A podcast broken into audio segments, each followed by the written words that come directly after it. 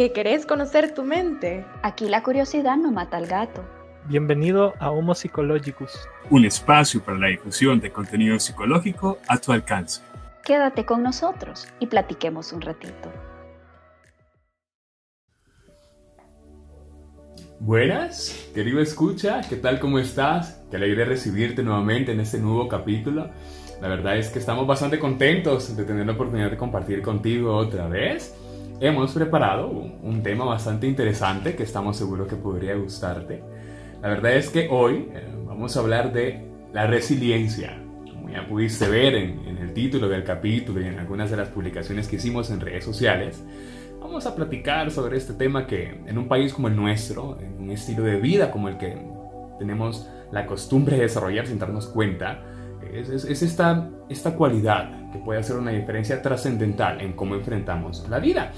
Y es que antes de darle la palabra a mis queridos este, coanfitriones, me encantaría este, ahorita invitarte a ti a que penses así de forma muy práctica, ¿qué entiendes tú por resiliencia? Ahora que la pregunta es en el aire, pues me encantaría saludarlos a ustedes. ¿Cómo están? Quorum. Hola querido escucha, hola Quorum, espero que todos estemos muy bien y que estemos preparados para escuchar este tema. Yo sé que escuchamos la palabra resiliencia a diestra y siniestra, igual que como discutimos sobre la empatía, ¿verdad? Es un término que se ha popularizado y que se le ha perdido un poquito el sentido. Así que como quórum hemos decidido volver al cimiento, al, al fenómeno original de qué es la resiliencia. Hola, ¿qué tal? ¿Cómo están? Un gusto verlos, Anita, Billy y Herbert.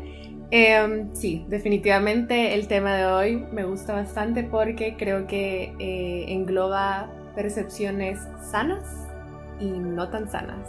Y espero que sea un tema muy reflexivo para ti y te des cuenta pues si tu resiliencia es sana o no. Como ya lo mencionaba eh, los chicos, es un tema muy interesante el que vamos a discutir hoy. Y probablemente me atrevería a decir de que es un tema que muchas veces hemos practicado, pero no sabemos qué nombre tiene o de repente para ponerle un nombre y conocernos a nosotros y pues ser un Homo Psychologicus, venimos a discutir este tema. Así es que es un gusto estar acá y creo que damos inicio ya con esta discusión. Sí, la verdad es que tú, bueno, tú lo decís de forma muy clara. Yo creo que el tema de la resiliencia ha sido un tema bastante platicado en diversos medios. Ahora en la cultura organizacional, este suele ser usual que muchas de las capacitaciones y trabajos se orienten, por ejemplo, a conocer el concepto de resiliencia o incluso en otras áreas del desarrollo de la persona, entrar en familiaridad con esa idea de resistir, por ejemplo, al dolor o de cómo manejamos el sufrimiento puede introducir estas reflexiones muy, muy íntimas. De manera que por eso te hacía, antes de iniciar, querido escucha, la pregunta, ¿qué entendías tú por resiliencia?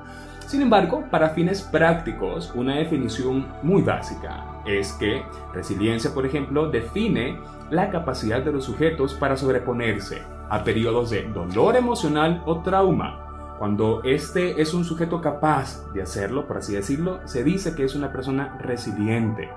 Algo que destaca de la cualidad de la resiliencia es la importancia del símbolo, porque remite entonces a una comprensión de la utilidad, por así decirlo, o la finalidad de un proceso que a veces suele ser doloroso, traumático y, puede infligir mucho dolor.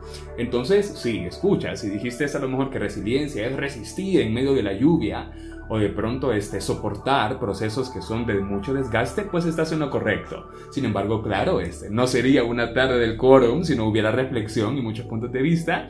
Así que iniciamos.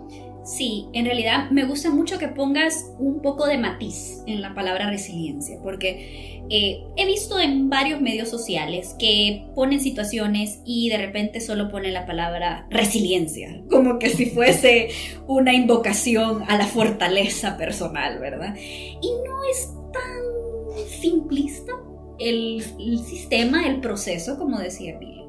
A mí me gusta mucho la idea de resiliencia porque representa un cambio de paradigma, es decir, de ese eje intelectual que permite estudiar ciertos fenómenos psicológicos. Y en este caso fue en 1982 que se introduce la idea de resiliencia como la conocemos y entra dentro del mundo de la psicopatología y es que en esa época se hablaba de la, de la psicopatología en términos de vulnerabilidad. Pero viene esta persona, no me acuerdo si era Cyrulnik o era Viktor Frankl exactamente, pero que empezaba a decir que no era el aspecto patológico basado en la vulnerabilidad, sino que era el aspecto resiliente como un factor que evitaba que las personas cayeran en aspectos psicopatológicos. Bueno, Solo para recordarles un poquito, porque yo sé que nuestra mayoría de queridos escuchas son estudiantes de psicología o por lo menos relacionados al mundo de la salud mental, la psicopatología es el área de los malestares, de todos los trastornos, de todas esas partes que inmediatamente relacionamos con la psicología. Eh, me encanta la definición que hiciste y así como estaba diciendo Anita de, que ha visto la palabra resiliencia, pues yo pues, ya la he visto tantas veces en forma de tatuaje y que letra cursiva y al final pues sí puede ser que tiene un significado, pero detrás de ese significado de verdad hay una comprensión de la palabra o una comprensión de la situación que te llevó a ti a ser resiliente. Entonces creo que ese tema pues va a inducir bastante reflexión porque sí tenemos una definición no muy acorde a, la resiliencia a la, que, a la que nos referimos en términos psicológicos. Sí, de hecho ya mis compañeras hacen mención a este aspecto y quizás voy a decir algo que suene fuerte para algunos, aunque no debería ser fuerte, esta prostitución a la psicología donde de repente se me ocurrió hablar sobre un tema, de repente voy a hablar de resiliencia y le voy a, dar mi toque, le voy a dar mi sentido, le voy a dar mi significado y así lo voy a difundir. Entonces una de las razones por las cuales nos motivábamos a hablar acerca de esto es para que tú tengas un poco de conocimiento, de repente incluso cuando estoy aplicando una resiliencia, resiliencia, perdón, o de repente me estoy eh, enfrentando, me estoy exponiendo incluso de manera consciente a situaciones que están por sobre mí y que lejos de dejarme tal vez un aprendizaje, entre comillas, eh, me están destruyendo o me estoy exponiendo demasiado a situaciones que pueden ser nocivas para mi salud mental.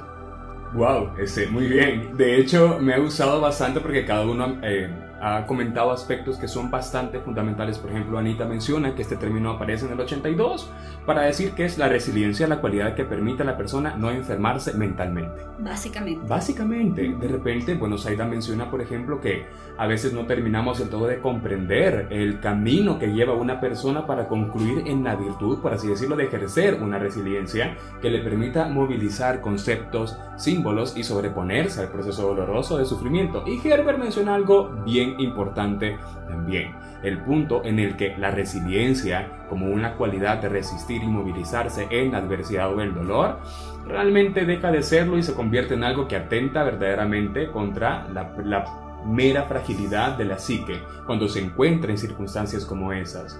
De manera que es, es interesante este punto reflexivo porque incluso el mero concepto de resiliencia es, suele ser un vocablo que se emplea en la logoterapia.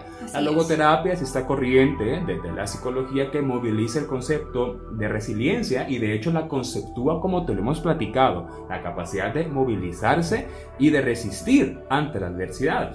Este es un término este, desarrollado por Viktor Este es uno de los autores favoritos en el mundo de la psicología porque es de profunda humanidad muchas de sus concepciones, sobre todo porque Viktor Frankl tiene la particularidad de haber estado en un campo de concentración nazi este, durante la ocupación este, nazi de Alemania. Él desarrolla todos estos conceptos asociados a el significado del sufrimiento, por ejemplo, o la orientación a la hora de decidir en libertad cómo afrontas el dolor. Porque es interesante ante el despojo de derechos, el despojo de la humanidad, preguntarte qué te queda.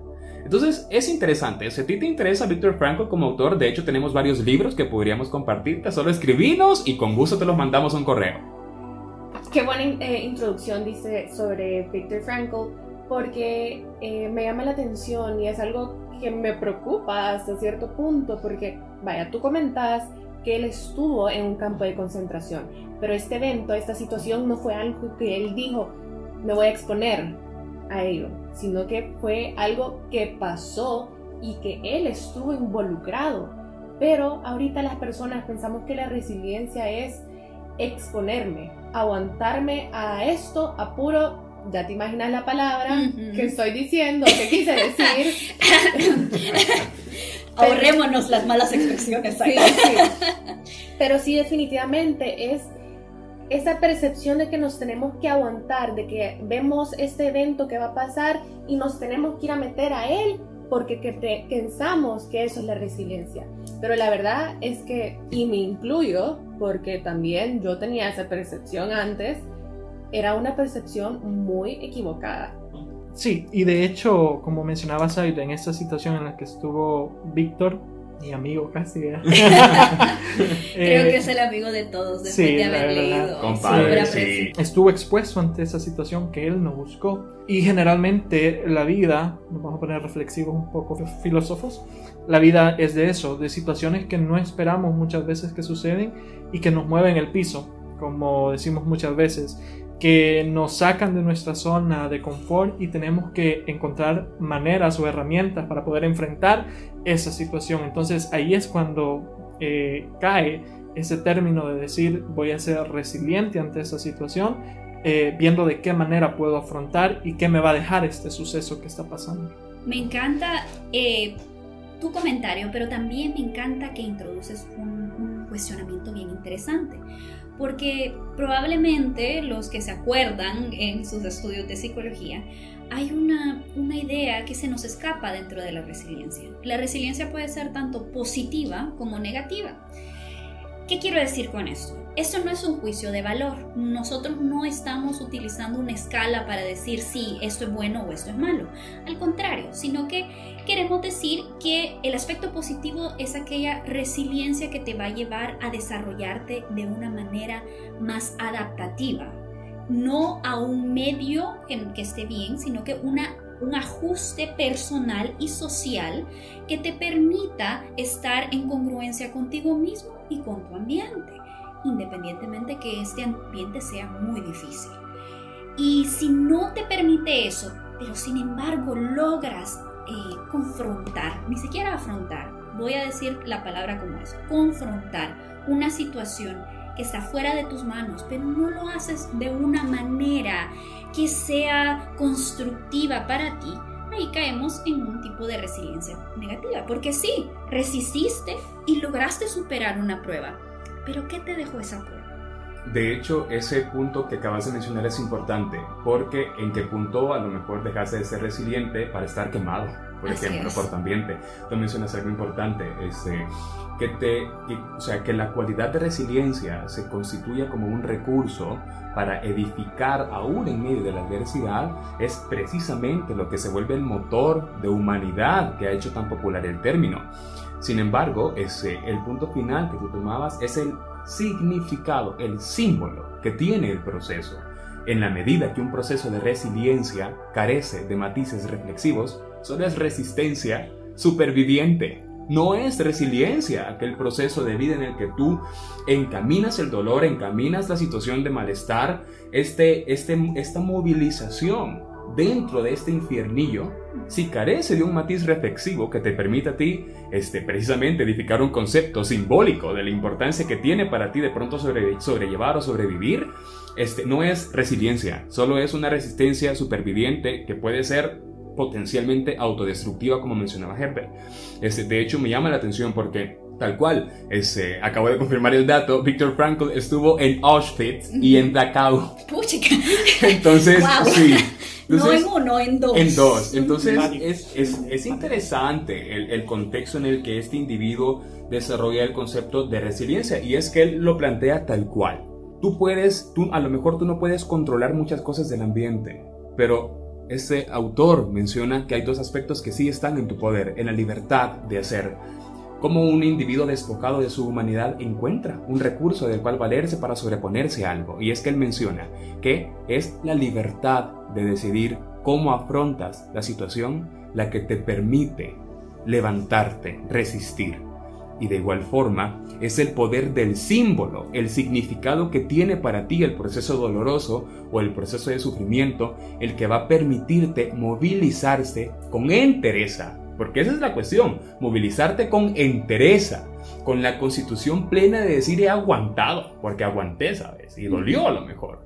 Pero es el símbolo, es el significado que ya Saida mencionaba incluso, a veces carece del matiz reflexivo y para nosotros la resiliencia se vuelve solo un tatuaje sin significado. Así es. Antes que nada, quisiera que cambiáramos eso de resiliencia positiva o negativa. Tal como tú decís, Anita, no es un juicio de valor, pero lastimosamente así lo entendemos. Entonces tal vez deberíamos de llamarlo adaptativo o desadaptativo. O en palabras más simples, ¿te ayuda o no te ayuda? Pero sí, definitivamente lo que tú dices, Billy, me hace reflexionar bastante porque existe esta tendencia de que cuando algo malo te pasa, eh, lo primero que te preguntan es, ¿y qué aprendiste? ¿O qué, qué significa este evento para ti? Y tal como tú le dices, es una reflexión, no un aprendizaje de... Te doy el, ejemplo, el, que, el primero que se me viene a la mente. Una mujer a la que violan y le preguntan, ah, o sea, sí, eh, lamento que te haya pasado esta situación, pero ¿qué es lo que aprendiste? Decime, querido escuchar, pero ¿qué es el lado positivo de una violación? ¿Qué es lo que va a aprender esta persona? ¿A, no andar en la calle en la noche? ¿Por qué? O sea, si al final las personas tenemos libertad de andar donde queramos. Pero esa pregunta de ¿qué aprendiste? La verdad no, no es una inducción reflexiva, no es poner en práctica la resiliencia o hacer verle a la persona que tiene resiliencia. Y tocando ese punto desde el cual, desde el cual parte Said es importante hacer también hincapié, aunque tal vez pueda sonar muy obvio, tal vez pueda estar como que a la vista de todos, a veces pasa desapercibido y es que la resiliencia es un proceso individual. No podemos generalizar una situación o un hecho o comparar. De repente escuchábamos la historia, la biografía de Víctor Frank, y una persona que estuvo en un campo de concentración y comparado tal vez con un problema que pueda tener otra persona es como, no, pero si él estuvo en un campo de concentración y sobrevivió y salió bien, tu problema se minimiza o tu problema no tiene eh, tanto peso como para esa persona. Sin embargo, cada uno de nosotros tiene mecanismos o estilos de afrontamiento diferente. E igual el tiempo es un factor que juega eh, en todo esto. Al final esa idea de que el tiempo todo lo cura, tal vez no tanto como esta frase de te voy a alentar porque con el tiempo te vas a sentir bien, eh, sin embargo sí es un factor crucial. Y cómo yo pueda afrontar esta situación o cómo yo pueda percibir incluso esta situación es lo importante para poder encontrar respuesta, para poder salir adelante y para poder decir yo aprendí esto, yo aprendí lo otro o de repente también salir adelante y decir esto no me enseñó nada, pero lo pude superar y estoy acá. De hecho, ese, ese punto que acaba de mencionar Herbert es algo que se asocia bastante y qué bueno que tú pusiste un ejemplo de ese tipo, Saida, porque toca uno de los dilemas más grandes de la vida. Cómo te enfrentas a situaciones que parecen ser completas fracturas en la vida. Y es que realmente me llama la atención que, por ejemplo, el punto de Saida remite a esa incomprensión, a veces incluso esa falta de empatía que demerita de una forma súper prematura y precipitada lo vivido y te precipitan a indagar ya, mira, pero ¿qué aprendiste? Eso toma tiempo.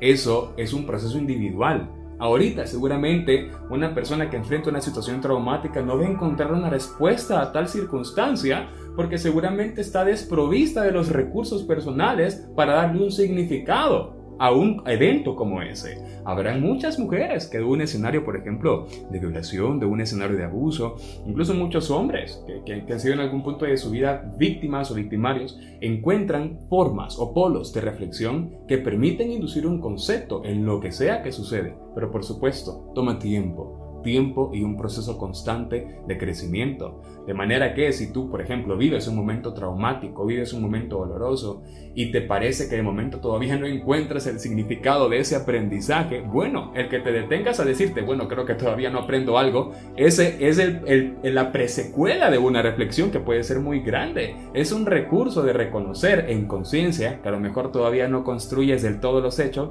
para concluir de una forma edificante. Todo forma parte del proceso. Así es, Billy. Y me gusta mucho que utilices la palabra proceso porque realmente todos tenemos una cierta predisposición a la resiliencia. Es decir, todos tenemos que afrontar cosas, obstáculos difíciles en la vida. Pero ¿y por qué algunos son más resilientes que otros? O sea, esa es una pregunta que nos hacemos constantemente en el mundo de la salud mental. Y a mí me gustó mucho la perspectiva de un estudio de Werner que hace nueve pilares de la resiliencia. El primero que sale en su investigación es una autoestima consistente.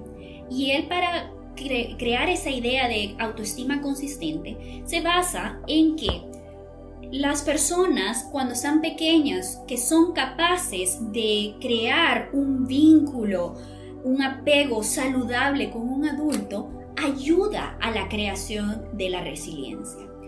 El segundo pilar es la introspección de la que hablábamos en muchas palabras para decir la capacidad de preguntarse a sí mismo cuál es el significado de esta experiencia adversa y encontrar una respuesta honesta y congruente a ella. Luego de la introspección viene la independencia. Ok, en este caso la independencia viene de la idea de saber fijar límites con el medio, es decir, hasta dónde el medio me va a afectar a mí. Luego seguimos con la capacidad de relacionarse. Esta es una capacidad inherente al hombre. Como ya habíamos hablado, somos animales gregarios, nos gusta estar en grupo. Y esta habilidad para establecer lazos e intimidad con otras personas crea resiliencia. Luego está la idea de la iniciativa. En este caso, la iniciativa hace referencia al gusto de exigirse y ponerse a prueba. Es decir, el hecho de tener un obstáculo se convierte en una prueba de resiliencia. No se convierte en algo que, que, te va a vencer, que simplemente va a ser el final de tu experiencia humana. Al contrario, va a ser el escalón por el que sigas tu desarrollo personal. Luego tenemos el humor.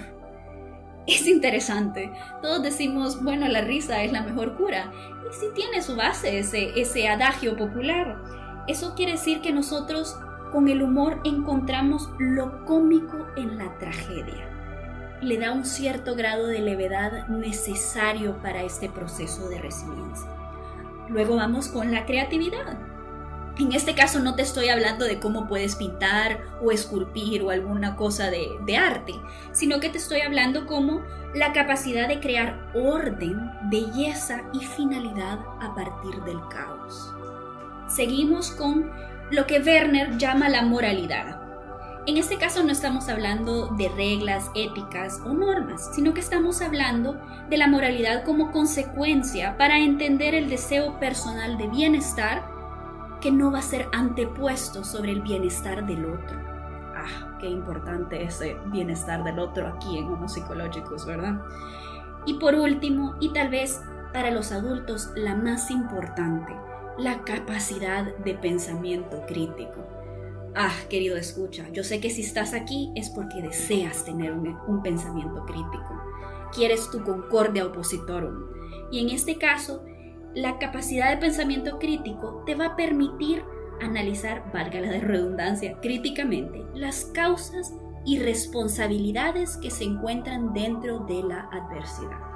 Gracias, la verdad es que ese punto, Anita, y te lo agradezco en serio, me hizo cliquear con una idea que yo tenía y que no había logrado organizar del todo.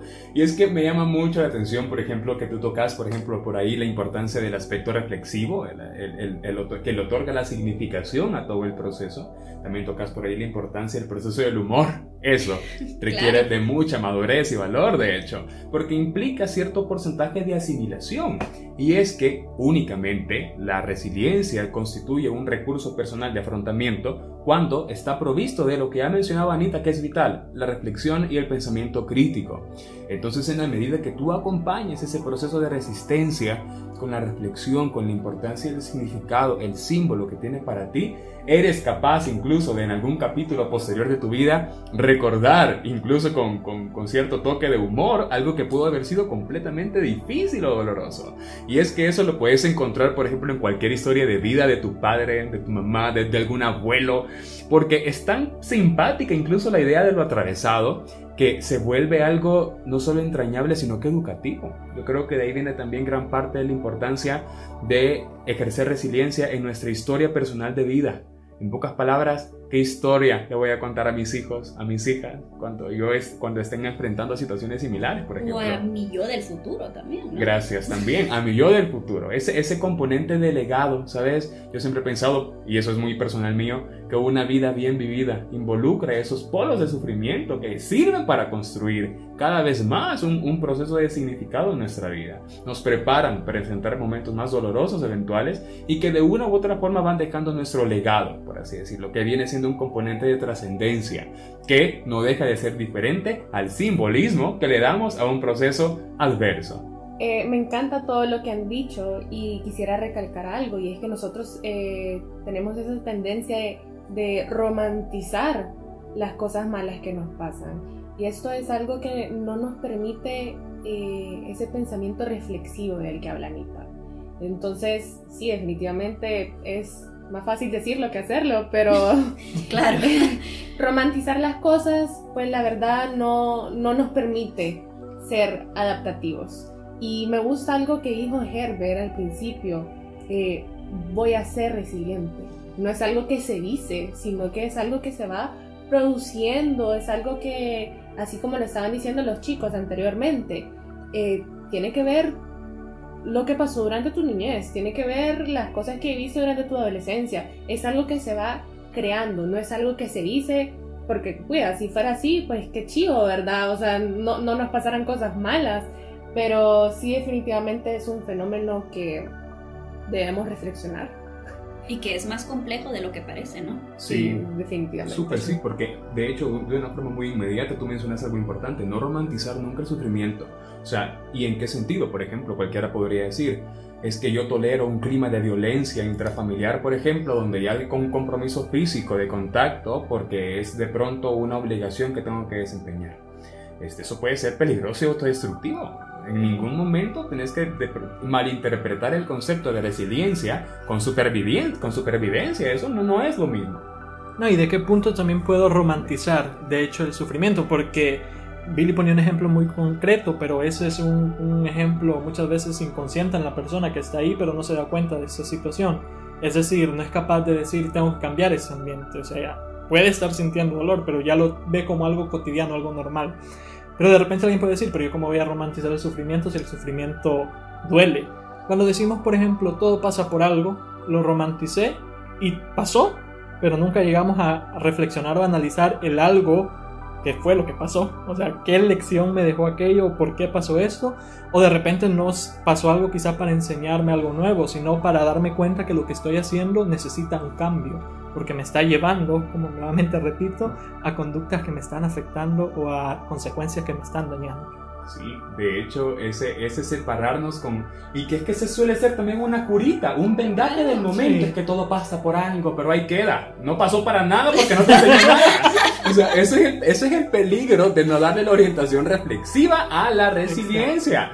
Porque si no se acompaña de este momento, caemos en fenómenos como la indefensión aprendida, por ejemplo. Claro. Que, que eso es un peligro latente en, una, La en un país como el nuestro. evasión, la La- evasión de la adversidad, es decir, no, no, yo estoy bien, o no, esta cosa es demasiado tóxica para mi vida, entonces la voy a evadir. Exacto. ¿verdad? Entonces, eso no es resiliencia, es el afrontamiento. Tiene que haber un proceso de ir hacia la adversidad, confrontar la adversidad, superar la adversidad y reflexionar la adversidad. Exacto, definitivamente y no podría estar más de acuerdo con todos ustedes, eh, porque también yo, yo he escuchado eso, tú lo que, lo que decís, Billy, que todo pasa por una raz- eh, razón, y déjame decirte que eso también tiene matices religiosos. Es algo controversial, querido escucha, lo siento, pero es que es la verdad. Pues sí. Puede ser un problema. Sí, pues sí. Y creo que es algo solo para que te quede más claro de lo que de todas las locuras que hablamos en estos episodios. Qué locura, nada, reflexiones. Aquí hubo reflexión. Aquí hay reflexión. Pero yo veo la resiliencia como eh, que tú no sabes qué tan fuerte sos hasta que es la única opción que tenés.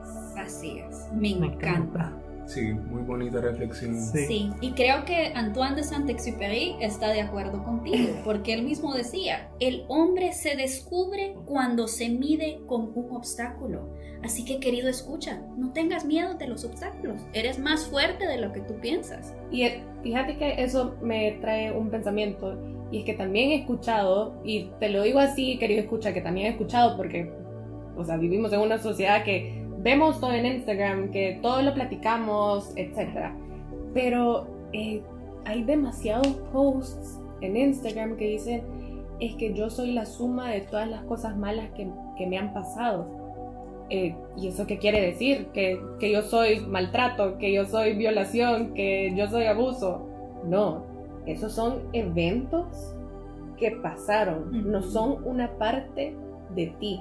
Claro. Y son eventos que demostraron tu resiliencia, no que te dieron o que te demostraron a ti, sino que fueron procesos que se dieron a través de esas situaciones. Claro, la verdad es que tú lo has planteado muy bien. Este, es importante que todititos esos puntos que marcaron tu historia personal, escucha, ya sea incluso la pandemia. Así es. Todo- eso es, wow, la verdad Qué es más que símbolo de resiliencia que Claro. COVID-19, ¿no? Sí, hay, hay mucha tela que cortar en ese tema y la verdad es que Saida lo decía muy bien. Este, hay que tener siempre muy en mente que es esta capacidad que siempre debe estar provista de significado y de reflexión. Que incluso cuando nosotros nos atrevemos a significar el proceso, pero aún así este está siendo distorsionado por nuestras autopercepciones este, lastimadas o por la comprensión limitada que tenemos de la circunstancia. Tú lo mencionabas antes de iniciar, este, Anita, esta visión de túnel que sucede en las Claro. circunstancias del sufrimiento.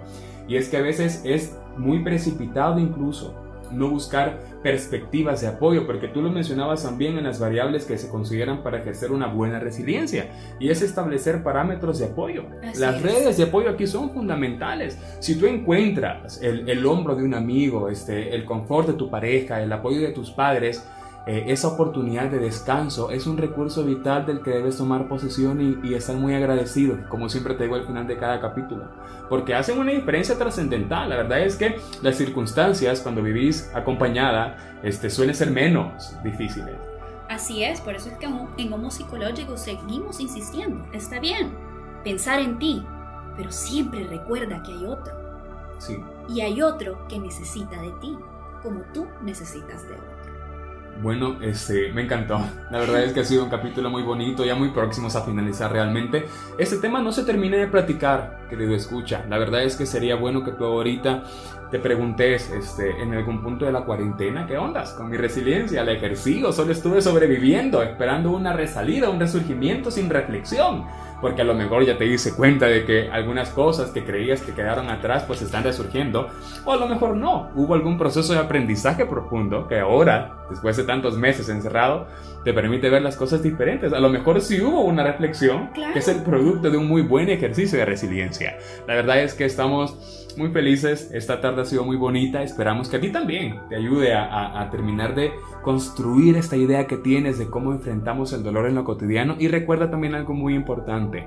Y es que tu percepción personal de resiliencia es lo que más importa. ¿Por qué? Porque tu reflexión personal es el proceso de significación que demanda esta cualidad en tu vida y que constituye un recurso. Si para ti la resiliencia es la capacidad de levantarte todos los días a las 4 de la mañana a trabajar por tu familia, querido escucha, eso, eso es resiliencia y de la más pura y valiosa. Entonces, qué bueno que tienes la oportunidad de hacerlo y te invitamos a que quedes siempre en sintonía con nuestros capítulos. No sé si alguno de ustedes quiere finalizar. Gracias, Billy. Eh, sí, querido escuchar, solo para recordarte que con el aprendizaje no son esas preguntas clichés de qué es lo que aprendiste o mirar el lado positivo a la situación que te pasó. No, sino que es esta reflexión de pensar críticamente, tal como lo decía Herbert, si hay una necesidad de cambio. Me encanta. Realmente hemos llegado y tocado la síntesis de la reflexión. Y a mí me gustaría recordarte, la adversidad no es algo a qué temer. La adversidad es realmente lo que te da el regalo de la resiliencia. Así que no tengas miedo. Está en ti el poder afrontar la adversidad. El cómo. Ah, ahí se complica la cosa. Y aparte de eso, recuerda, si no puedes tú solo, aquí estamos. Aquí está el otro para ayudarte. Forma vínculos. No tengas miedo de pedir ayuda. Aquí estamos para dártela si es que eso lo necesitas, o para escucharte si es que eso lo necesitas, o para leerte si nos quieres escribir. Claro, y ya que hablábamos también acerca de esta eh, motivación o esta ayuda individual, también hacer énfasis en cómo ayudamos al otro. Nunca minimicemos el dolor del otro, nunca hagamos pensar al otro que su situación o su dolor no tendría por qué doler tanto como le duele, porque como lo mencionábamos, eso es individual y cada uno va a poder afrontar esa situación con los recursos que tenga. Entonces, si podemos ser un recurso de apoyo y tenemos la oportunidad, no lo pensemos ni dos veces para poder ayudar al otro. Sé la empatía que necesita la resiliencia. Eso. Wow, me gustó. Así que eh, no queda más que decir, pero te vemos muy pronto. Nos estarás escuchando muy pronto. Así que te quiero felicitar, querido escucha, porque tú también eres muy fuerte y muy resiliente. Así que, chao, bye. Recuerda ser gentil con vos mismo. Recuerda siempre abrir tu corazón para aprender y siempre abierto para nuevos cambios en tu vida. Y como te dejo todas las semanas, reflexiona. Es importante. Gratitud lo cambia todo, aun cuando todo parece ser difícil. Que estés muy bien, querido escucha. Nos encantó compartir contigo.